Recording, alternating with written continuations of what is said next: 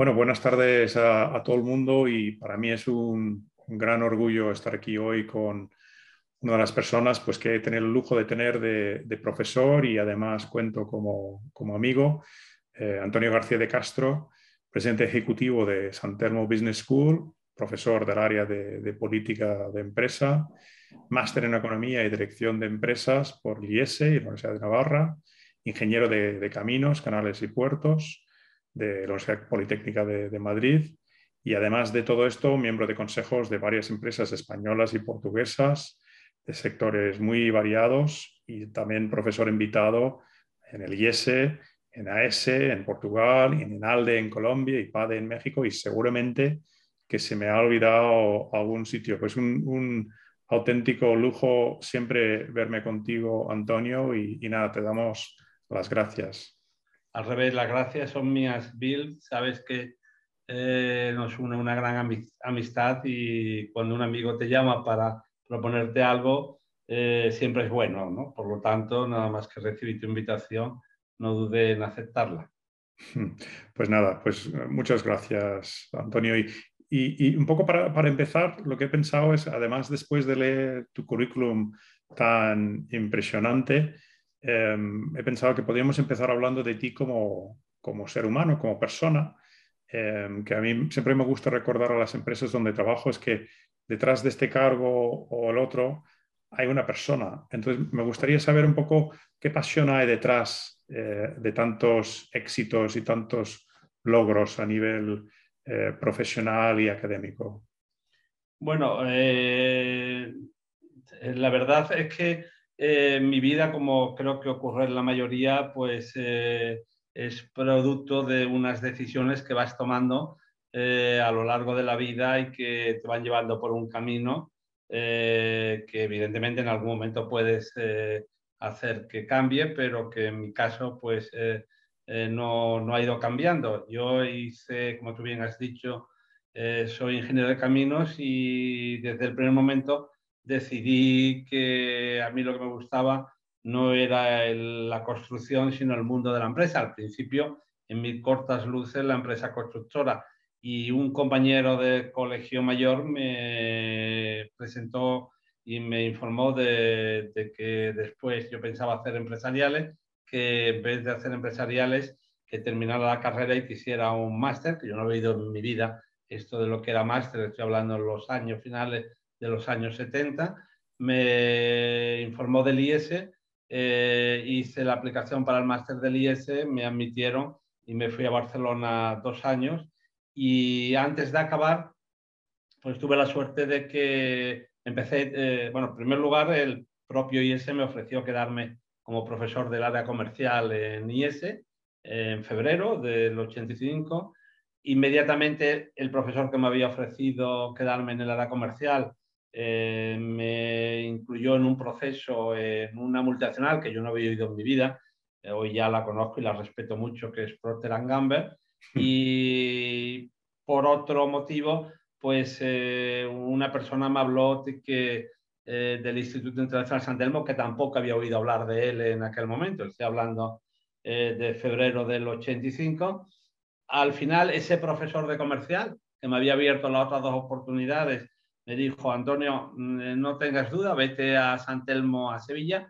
Es un proyecto casi imposible, pero, pero vas a aprender mucho porque vas a ser desde cero. Ahora está muy de moda el emprendimiento y las startups. En aquel momento eh, San Telmo era una startup y me vine a Sevilla y también con, tengo que decir que me dijo, y no te preocupes, que aquello no saldrá y te vuelves al IS, ¿no? Bueno, pues al final ya llevo 38 años en San Telmo, tú lo conoces muy bien, y parece que ha salido. Y bueno, pues sí que es verdad que yo tengo una máxima, que es cada tres o cinco años me, me gusta replantearme mi futuro, y, pero cada tres o cinco años me lo he replanteado y siempre he decidido eh, seguir en San Telmo, para bien o para mal. No voy a decir que sea la alternativa perfecta, pero entonces ahora ya te puedo contestar eh, a, mi pasión. Al principio era eh, intentar sacar adelante un proyecto que todo el mundo me decía que era imposible. ¿no? Y eh, en segundo lugar, un proyecto que, que, me parecía que era importantísimo para Andalucía, pues he estado trabajando en Andalucía, donde además eh, los niveles de paro y desempleo siguen siendo, pero han sido incluso mayores. Y la única solución era que cada vez en Andalucía hubiera más empresas competitivas, ¿no? Y mm, por lo tanto, era hacer algo que por mi tierra. Y en tercer lugar, eh, porque una vez que fuimos con, digamos, dibujando lo que podía ser el Instituto Internacional San Telmo, nos dimos cuenta que, que, era algo que no solamente era importante para Andalucía, sino que para un sector tan importante como el sector de la alimentación podíamos ser eh, referentes a nivel mundial y todo esto unido y ya acabo esto me lo dijo el, actual presidente de, de, Nestlé, un día después de trabajar eh, durante 10 o 12 años con ellos, eh, me dijo, yo Antonio, ¿tú sabes que, que San Telmo es un privilegiado en Nestlé? Digo, pues mira, no sé si somos un privilegiado, sé que mm, nos tratáis estupendamente, pero no sé si eso significa que somos los únicos que nos tratáis de esta manera. Sí, sí, los únicos. No hay ninguna otra escuela de negocio en el mundo que sea tratada en Nestlé con, como San Telmo. Digo, bueno, pues eh, supongo, ¿y sabes por qué? Digo, mira, me imagino que porque hacemos buen trabajo, estáis satisfechos. Hombre, eso por supuesto, somos suizos y la profesionalidad, eh, si no hicieron un buen trabajo, no, pero buen trabajo como vosotros hacen otras escuelas de negocio y bueno, pues entonces, Paul, dime tú cuál es eh, eh, la razón por la que Nestlé eh, se vuelca con San Telmo y somos unos privilegiados.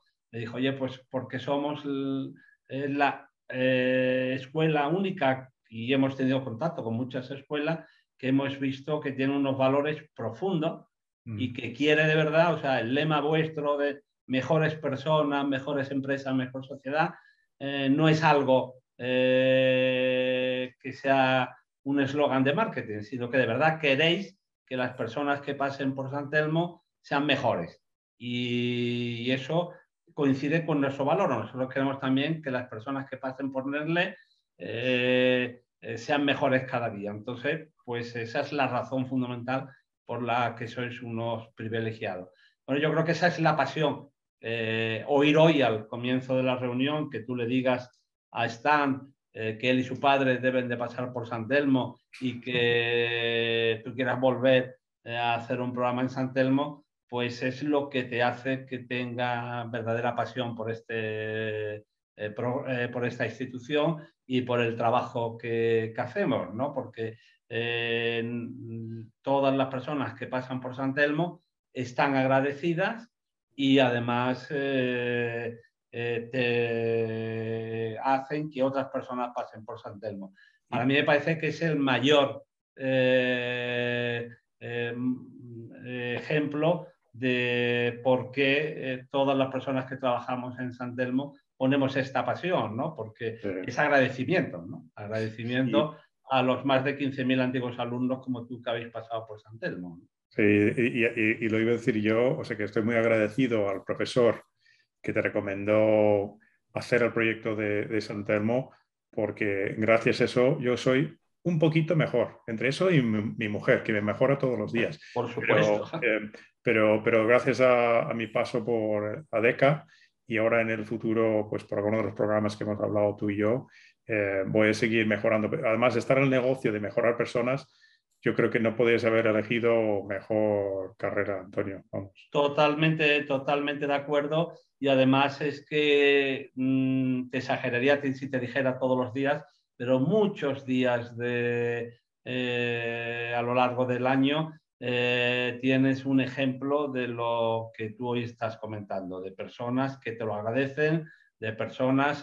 Eh, ayer me llama mi secretaria un poco digamos, eh, no sé si la palabra es eh, molesta con ella misma, porque entre las felicitaciones de Navidad se la había perdido, se la había perdido, no, la, tenía una carta de un antiguo alumno que ha hecho cinco programas ya por San Telmo, debe estar alrededor de los 90 años, no voy a decir su nombre, hizo el primer programa de San Telmo, con lo cual ya está entre los 30 que hizo el primer programa en el año 81, yo todavía no estaba y que vive, y que todas las navidades nos manda un talón de donación a San Telmo. ¿no? Mm. y este año, por primera vez, ¿no? ya al principio hasta dijo, a ver si es que le ha pasado algo, pues ya está por encima de los 90 años, ¿no? Y, mm. empecé y me llamó mi secretaria diciendo, no, no, Antonio, que, que revisando los crismas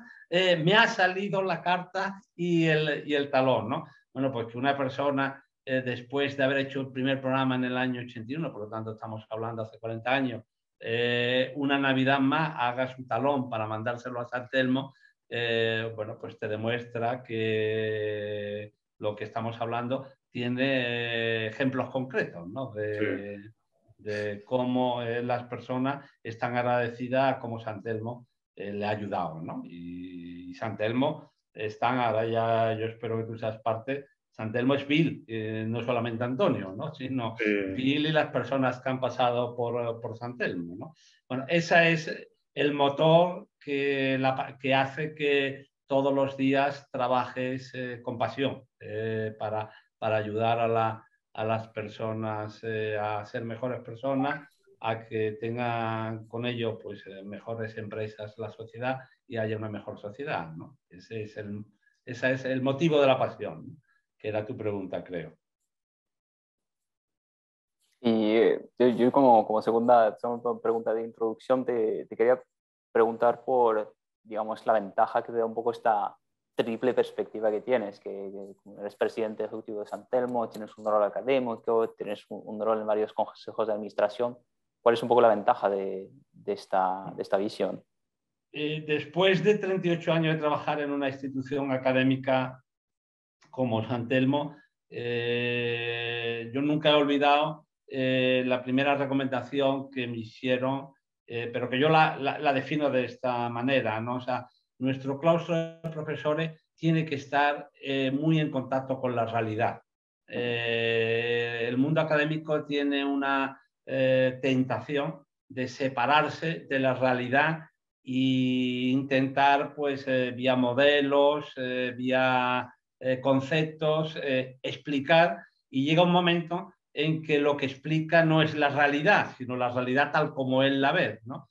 Entonces, el, eh, tener que dar sesiones a, participantes eh, del perfil y del nivel de Bill, que por lo tanto están muy en contacto con la realidad y que no están para perder el tiempo, sino que están eh, con de verdad muchísima carga de trabajo, te obliga a hacer todo lo posible para, para conseguirlo. Y eso se consigue siendo profesor y escribiendo casos actuales eh, y, viendo qué es lo que hacen las mejores empresas, se consigue en una reunión de promoción para animar a un participante que venga al programa, porque si escuchas, eh, él te va a hablar de qué es, cuáles son sus necesidades.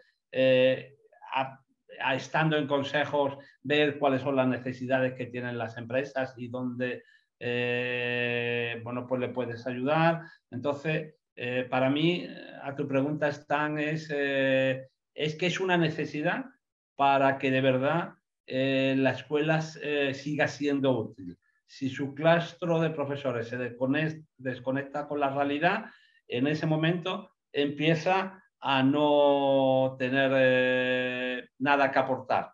Y esa triple visión de tener que sacar adelante una institución, eh, que sería el puesto directivo, de ser profesor y tener que estar en un aula con los eh, participantes, eh, de participar en consejos cada, cada mes, de escribir casos como profesor de, de, empresas que en ese momento están haciendo las cosas bien o porque no las están haciendo, es lo que te hace que al final puedas de verdad ser útil a los participantes que pasan por los programas, ¿no? Eh, nosotros, por ejemplo, decidimos no hacer eh, al principio nada con los jóvenes eh, porque es otro tipo de claustro el que necesita una persona recién salida de la universidad. no es el mismo claustro que el que necesita una persona que ha llegado a ser presidente de una empresa. Antes hablábamos del seminario de Suiza de Peter Rabe y a mí me sorprendió en Estados Unidos que fuimos a, le pedí que fuéramos a, dar unos casos que había escrito en Nestlé con él y cuando se presentó a los participantes eh, le dijo, os preguntaréis qué hace el presidente de la primera empresa europea aquí en un seminario con 40 participantes de una escuela que es la primera vez que viene a Estados Unidos y por lo tanto no la conocéis. Eh, bueno, pues hay tres razones, ¿no? Eh, la primera es que este banco, pues lo hicimos en un banco que eh, que bueno, tiene muchas relaciones con Nestlé. Este banco tiene 25 mil millones de dólares de Nestlé y una vez al año debe venir el presidente a ver qué están haciendo con esos 25 mil millones, ¿no? Empezaron la gente a reírse, ¿no? Dice, bueno, la, segunda, la segunda razón es que Antonio es amigo, me lo ha pedido y, bueno, pues eh, a decirle que sea un amigo eh, merece la pena. Pero la verdadera razón es que cada vez que yo vengo a San Telmo, aprendo. Y sé que hoy voy a dedicar un día con vosotros y me voy a ir con ideas. Mm. Eh, y bueno, y la verdad es que eh, es así. Y cada vez que viene, pues eh, dice, he aprendido, ¿no? y es por esta triple visión que no ya en mi caso, sino que pedimos y exigimos a todos los profesores de, de San Telmo que tengan estas tres visiones para que de verdad bueno, pues podamos ser útiles a las personas que vienen y que hay, confianza en ti. hay muchísimas cosas, eh, Antonio, que hace Santermo un lugar muy, muy especial, pero en general cuando la gente a mí me pregunta qué es lo que más me llamó la atención es ese, ese contacto con, con, la realidad. Y, y esto, eh, mientras estabas hablando, estaba recordando que me invitasteis a vosotros a estar presente durante la presentación del caso de Nordés y me invitasteis porque en aquel momento yo era director general del grupo Osborne y entonces lo que yo recuerdo de haber hecho en la DECA era que presentabais un caso, se debatía el caso, como se hace en cualquier gran escuela de negocios, pero de repente se levanta alguien que está en la sala, que no te has dado cuenta, y es el director general de, de, de una compañía o de otra que ha sido el foco del debate. Y ese toque de realidad es lo que hace realmente estas sesiones tan, tan especiales. Yo hoy una de las cosas que te quería comentar, o que hoy una parte muy importante de la realidad que estamos viviendo todos es lo que está ocurriendo en Ucrania, que tiene pues todo lo que es lo terrible cuando te lo piensas de estar pues personas como nosotros en sus casas y estar viviendo la situación terrible que están viviendo pero luego tienes también la repercusión que está ocurriendo en España, que si eh, hay una situación de inflación de, costes para los transportistas y que están manifestándose, que mm, en algunos consejos donde participo yo, inflación de materias primas, pero que luego tienen un, efecto secundario de em, seguros de crédito que no están llegando a los niveles que tienen que estar para seguir operando la empresa otras empresas afectadas de otras formas. Em, me han hablado recientemente del problema que como no hay materia prima de cierto tipo, em, pues tienen que cambiar el contenido de los, productos, lo cual requiere un cambio de etiquetado y embalajes que no tienen disponibles. O sea que hay un efecto tras otro impresionante. Y a mí lo que me gustaría con esta visión que tienes tú, Antonio, tan, tan amplio a nivel internacional y de muchas empresas, que compartieras un poco con nosotros tú qué percibes como los retos más importantes que tiene el sector de agroalimentación ahora mismo y, bueno, si te atreves ahí a, hablarnos también de ideas y soluciones, ¿no? No, sé si... Bueno,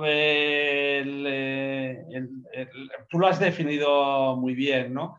Eh, y conecta con lo que hablamos antes. Yo te puedo hablar, igual que tú has hablado de estas tres, cuatro empresas que, en las que estás en el Consejo, yo te puedo hablar de los casos que he ido escribiendo últimamente y de las empresas en las que estoy en el Consejo. Algunas son extrapolables, ¿no? Eh, por ejemplo, has puesto el dedo en la yagua.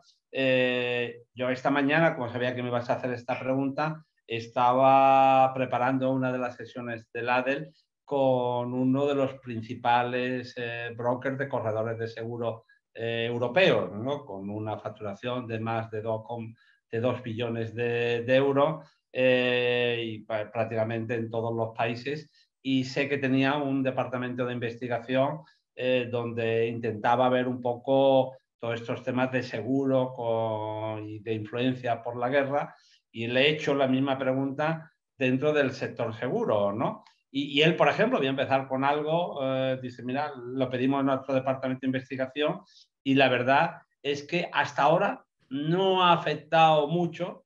Hay seguros, como tú has dicho, que se han pasado, pero te puedo hablar de una empresa eh, que por confidencialidad no, le, no, no voy a decir el nombre, pero que vende en Rusia y por la caída del rublo y por el crédito de seguro eh, que, que, tenía, eh, el, CEO nos dijo en, un consejo eh, hace poco, la temporada está en Rusia, en Ucrania, la tenemos salvada por el seguro de cambio que habíamos hecho en cuanto a cómo iba a estar el rublo y cómo ha caído a la hora de, hacerlo. ahí tienes un sector que no ha influido por ahora mismo todavía nada, ¿no? Yo creo que el primer tema, como tú bien has dicho, es el tema dramático de los refugiados. ¿no? Y me vas en otro caso que estoy escribiendo ahora eh, de IKEA, que además el día que, que, estaba en Leiden, que es donde tienen la central en Europa, en Holanda, eh, con el CEO, eh, tuvieron una reunión en la cual bueno, pues, estudiaron qué le pasaría a IKEA. IKEA, Rusia es el 5% de su mercado mundial, ¿no? Y además tiene muchos proveedores tanto en Ucrania como eh, en IKEA, ¿no? Y estudiaron un poco los distintos escenarios y qué debían de hacer en cada uno de los, de los escenarios, ¿no? O sea, yo creo que donde más está influyendo y eh, por desgracia ya empieza a no ser portada de, de muchos, eh, por ejemplo, el Confidencial ya no lo tiene en su portada, el, Ucrania cuando lo ha tenido en los últimos 20, 20 días, eh, ha sido lo que está afectando y ya había afectado antes de la guerra al coste energético y como coste energético eh, a los problemas que se están produciendo y vamos a nuestro país, en España, en temas logísticos,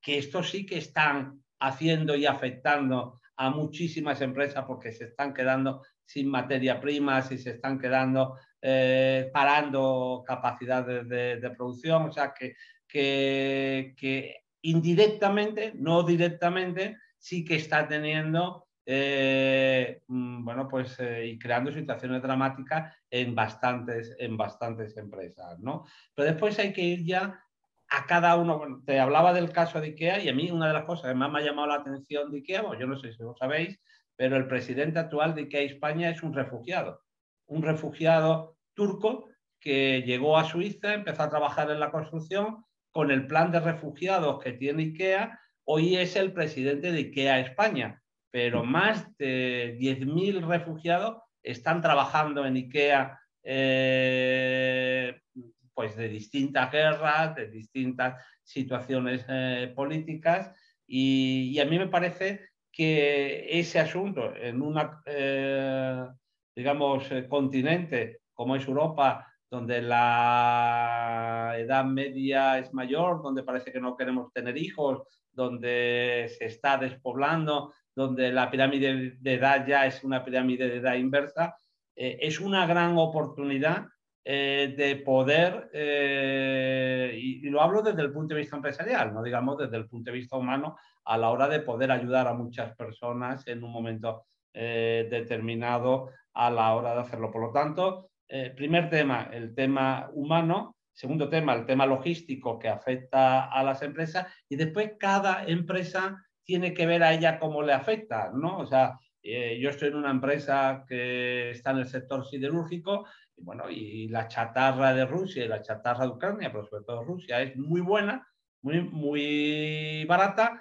y se está encareciendo una barbaridad por la, por la guerra, ¿no? Pues imaginaros falta de materia prima costes energéticos altos eh, que te pueden llevar a cerrar la planta eh, que tienes eh, de acero porque no salen los, costes. Pero ya hay que verlo. Viéndonos al sector alimentario, los dos que más, o los tres sectores que más han afectado son aceite y cereales, lo sabemos, y os puedo decir que todas las empresas están buscando sustitutos. En primer lugar, productos sustitutivos en, eh, en otras zonas y lo están consiguiendo y no hay eh, problema. Otras están eh, cambiando a corto plazo por otros productos sustitutivos como tú bien dices, hay alguna que hasta está intentando eh, bueno, pues utilizar y cambiando las formulaciones con todo lo que lleva a eso de complejidad.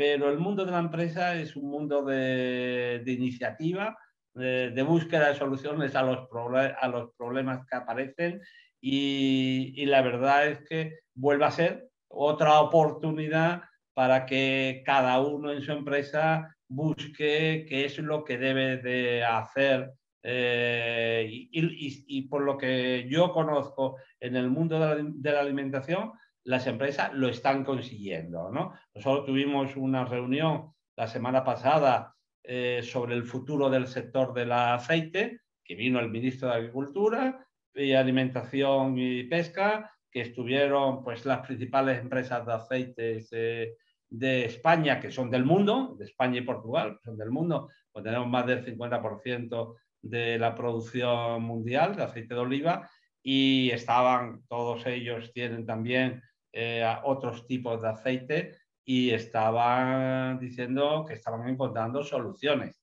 y que el, el, efecto iba a ser muy a corto plazo de subida de precio, pero ya hablaban de que la próxima campaña del aceite con el stock que había, pues que iba otra vez a restablecer los precios normales eh, porque bueno, pues habían podido abastecer eh, de otros eh, productos. Y estoy hablando de un producto que ha salido mucho en la prensa, ¿no? Mm. Pero estaban también, porque estas mismas empresas tienen cereales y bueno, y estaban viendo de dónde podían traer los cereales en cuanto a esto. Se llegó a hablar que comentabais, oye, pues se cambiarán los hábitos y en vez de girasol, pues ya saben que hasta 4 euros eh, empiezan a aceite de oliva, pero cuando no es aceite de oliva, pues buscan otro, pero que rápidamente vuelve otra vez a, utilizarse el aceite que se ha utilizado durante toda la, vida y es muy difícil ese cambio de,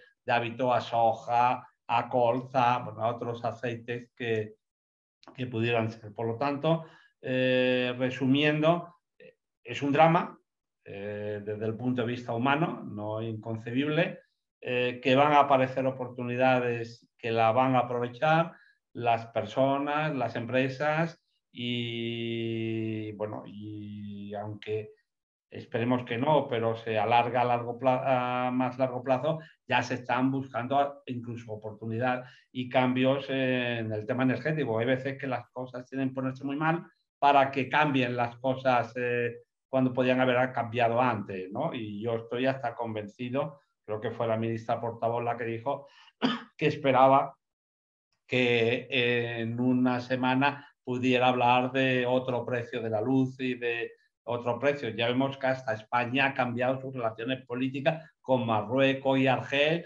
por la posibilidad de poder ser eh, proveedor de Europa. bueno, todas estas cosas al final eh, son situaciones que, que, las empresas tienen que manejar y tomar eh, decisiones. Evidentemente, en el corto plazo, aparte dramático, va a hacer que los que no les sean capaces de buscar soluciones le, lo pasen muy mal, ¿no? Eh, soy una empresa que hace equipos eh, para líneas de envasado y se han parado tres o cuatro proyectos eh, porque con la situación actual las inversiones pues prefieren dejarla que creo que le vamos a buscar esa cada empresa tiene que buscarle su solución y se la va a encontrar. Y en, las cinco o seis empresas en las que yo estoy en sectores muy distintos, en todas ellas se ha analizado el asunto e incluso en algunas que el mercado ruso y ucraniano era muy importante, se ha,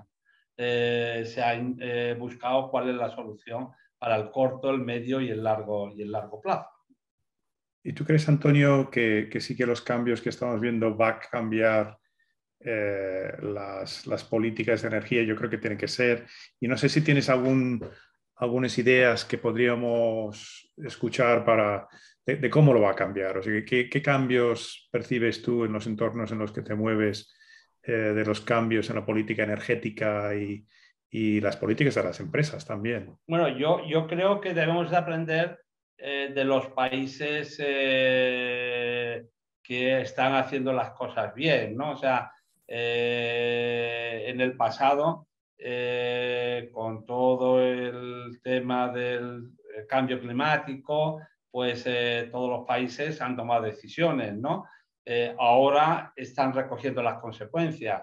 Eh, Alemania no desmanteló todas sus producciones, digamos, que generaban más CO2. El 20% todavía de la energía actualmente, en el día de hoy, de Alemania, vienen de producción de, digamos, que produce alto impacto en CO2. España empezó a desmantelar y no tiene más del 2%, ¿no? Yo creo que España aprenderá, eh, ya se está hablando de darle más eh, plazo a las eh, pero oh, yo creo que lo primero que tiene que darnos es un baño de realidad, ¿no? De, de qué es lo que es posible hacer en todo este proceso eh, de descarbonización eh, en Europa, ¿no? Eh, y yo creo que esto, bueno, pues el otro día viene una noticia que, que además el ministro de Economía, que es del Partido de los Verdes de Alemania, había ido a Arabia Saudita para intentar llegar a un acuerdo para poder tener solucionado el tema energético los próximos años. Por lo tanto, el, primero que va a ocurrir es que nos va a poner los pies en la tierra de lo que es posible hacer y de lo que no es posible hacer. Dicho sea esto, a muy a corto plazo ya se están hablando de, ahora mismo es que la energía más cara es la que pone el precio de todas las energías, ¿no? Entonces ya se está hablando de sacar de la de ese mix al gas, que es el que está ahora mismo produciendo absolutas eh, distorsiones eh, dentro de, esa, de esa cesta. Por lo tanto, yo creo que se va a hacer. Se habla también, porque hasta agosto, no sé si, si, lo sabíais, hasta agosto del año pasado eh, había puesto un tope máximo y un tope mínimo. y sin embargo ese tope se quitó se quitó en contra de las eléctricas, eh, o sea, por presión de las eléctricas, mejor dicho, porque a veces era negativo el tema de, eh, de lo que había que el coste energético, ¿no? Se quitó, lógicamente, por abajo y se quitó por arriba. Y ahora hemos tenido, yo creo que vamos a volver a nuevos topes, eh, que se hablan más que nada, que se está negociando la posibilidad, y bueno, ahora mismo que no puede llegar a, a los precios que está llegando, pero que después en el futuro se compense cuando llegue a los precios que, eh, negativos que se estén llegando, ¿no? Yo creo que se va un poco a, a, poner eh, más eh, sentido común a todo este proceso de coste de la, de la, energía. Y esto no quitará para que en el largo plazo todo el mundo somos conscientes que tenemos que, tener en cuenta eh, que el planeta tiene sus limitaciones de recursos y que tenemos que ir entre todos a, que el nivel de CO2 en la atmósfera no llegue a los límites que, hemos llegado y que se reduzcan, ¿no? Pero, pero bueno, con un poquito más de, de seguridad, eh, creo que eh, el, en no tener sorpresas con como las que hemos tenido, ¿no?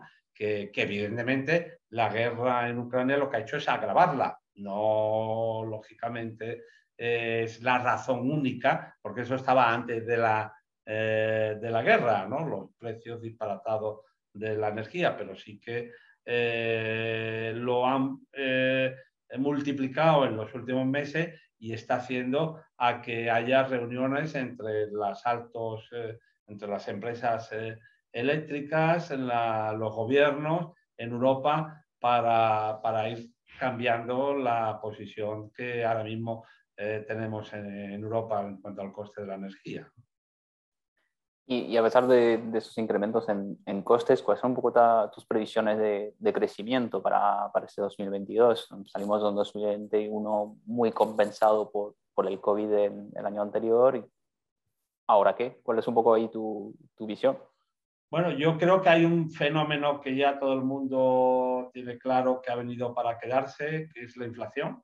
Eh, con lo cual, eh, 2022 va a ser un año, por desgracia, que parece que se va a consolidar la inflación y con lo que esto lleva. Eh, y las empresas van a tener que empezar a volver a, saber dirigir toda su política de precios. Eh, aquí tenemos una gran empresa como en el sector de alimentación como Mercadona, que su primera reacción fue, el otro día presentó los resultados, su primera reacción es no subimos eh, los precios de nuestros productos.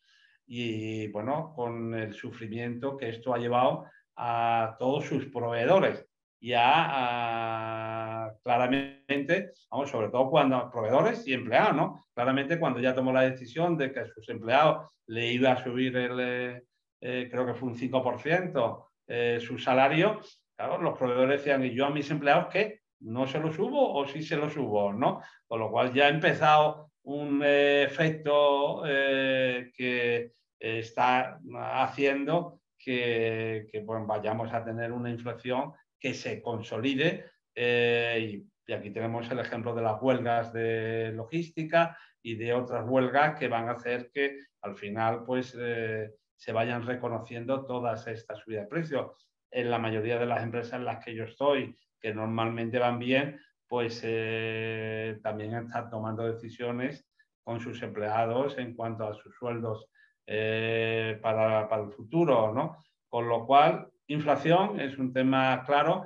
y además esto tiene otra ventaja que le viene bien a los políticos, que es con el alto endeudamiento que tienen los países, eh, con una inflación, pues cada, cada año mientras que mantengan los intereses, eh, la deuda va bajando, porque si tenemos un 10% de inflación y tú debes 1.000, pues al año siguiente debes 1.000 de algo que vale un 10% menos, ¿no? A la hora de hacerlo, con lo cual incluso cuando se hablaba de esta posibilidad, eh, yo creo que es uno de los temas eh, más importantes y saber, bueno, pues defender tu subida de precios de tus productos para poder seguir manteniendo los márgenes. Yo creo que fue Inditex hace tres días la que dijo que iba a subir en España un 5% el precio de sus productos y en Europa el 2%, ¿no? Con lo cual, pues eh, yo creo que, vamos a tener eh, un efecto inflacionario. Eh, por lo tanto, hay que saber trabajar en inflación subiendo los precios, hay que saber invertir para bajar costes ahí sí que se están produciendo ya, y lo sabe mi amigo Bill, pues eh, cambios en los envases, cambios en la formulación de los productos, cambios para poder eh, seguir defendiendo eh, su gasto. Los, las empresas más innovadoras incluso están haciendo innovaciones ya más profundas para intentar adaptar los costes de los productos sin perjudicar a la calidad para mantener eh, esos márgenes. Están invirtiendo eh, en tecnologías ¿no? y nuevos alimentos con nuevas tecnologías. Eh, también uniéndolo al tema de la sostenibilidad, bueno, pues viendo un poco cuáles son esos envases que puedan hacer con un mayor, menor coste y con una mayor sostenibilidad. Ahora mismo se está produciendo, por ejemplo, en Nestlé se están hablando mucho de la agricultura regenerativa, eh, una agricultura en la cual eh, bueno, pues no se dañe al medio ambiente en los productos en los que él está. Yo creo que las grandes tendencias eh, se van a ir aplicando con sentido común, pero se van a seguir avanzando en este 22, pero sí que va a haber un hecho muy concreto que va a plantear la estrategia de producto y la estrategia de marketing y la estrategia y la política de precios, que es la situación actual inflacionaria y subida de materias primas eh, que, están haciendo que cambien las estrategias de las empresas.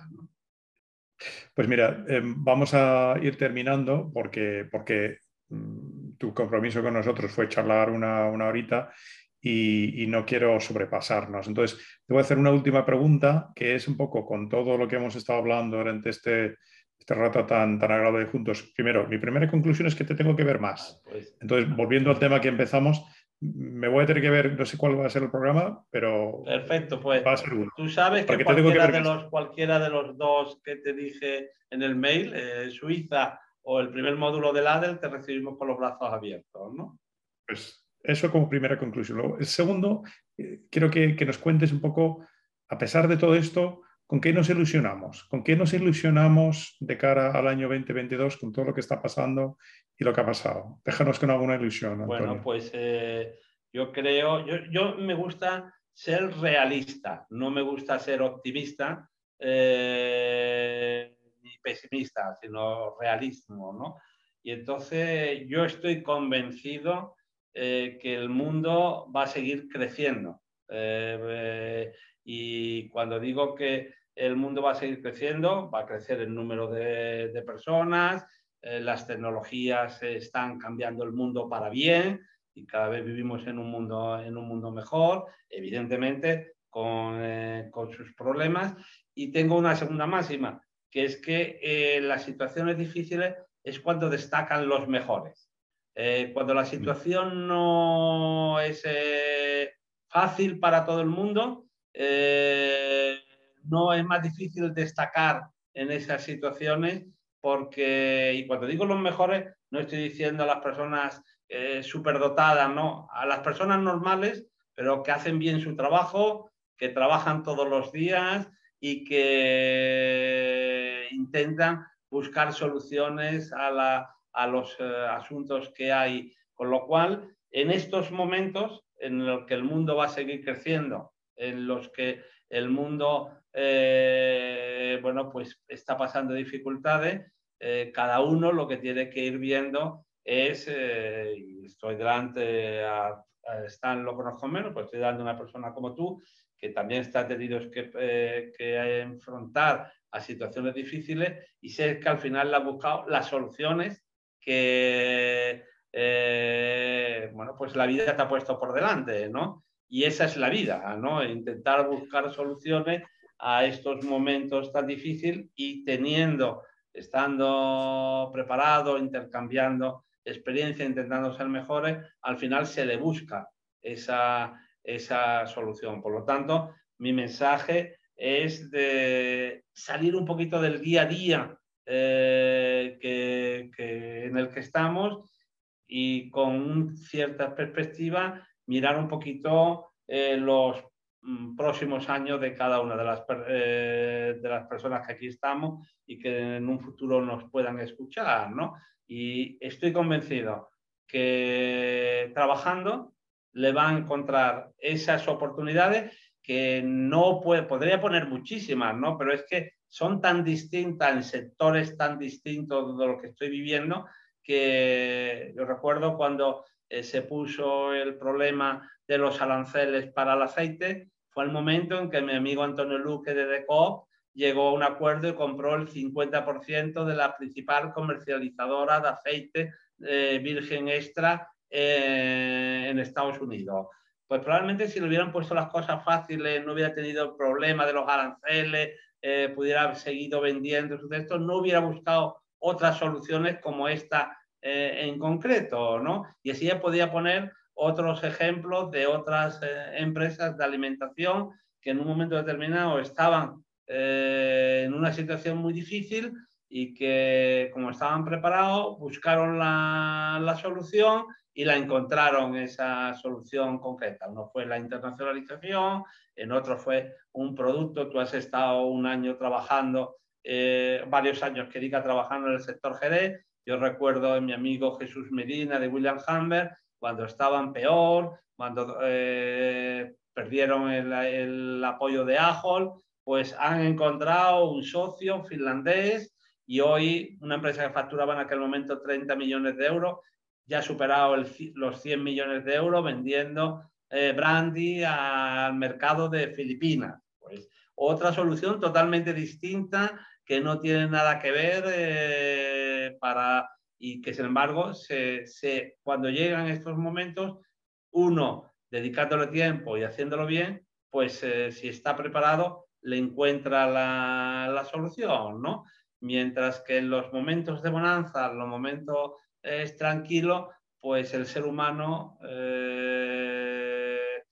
se acomoda eh, cree que, así va a ser el futuro y no toma las decisiones que debe de tomar eh, en ese momento para, para, pensando en los próximos 10 o 15 años. ¿no? Y yo creo que esa es para mí la mayor ilusión que debe tener todo el mundo. Confianza en uno mismo para buscar esa oportunidad que la hay. Y lo único que tiene que hacer es buscarla los retos yo creo que nos engrandecen, eh, Antonio, y tú, tú sí que eres muy, muy grande, te lo agradezco un montón el tiempo que, nos has dedicado, un auténtico honor que nos dediques este rato, además eh, con, la gente buscándote por los momentos. Nada, nada, pues te lo agradecemos un montón de corazón. Gracias, Antonio. Hasta luego.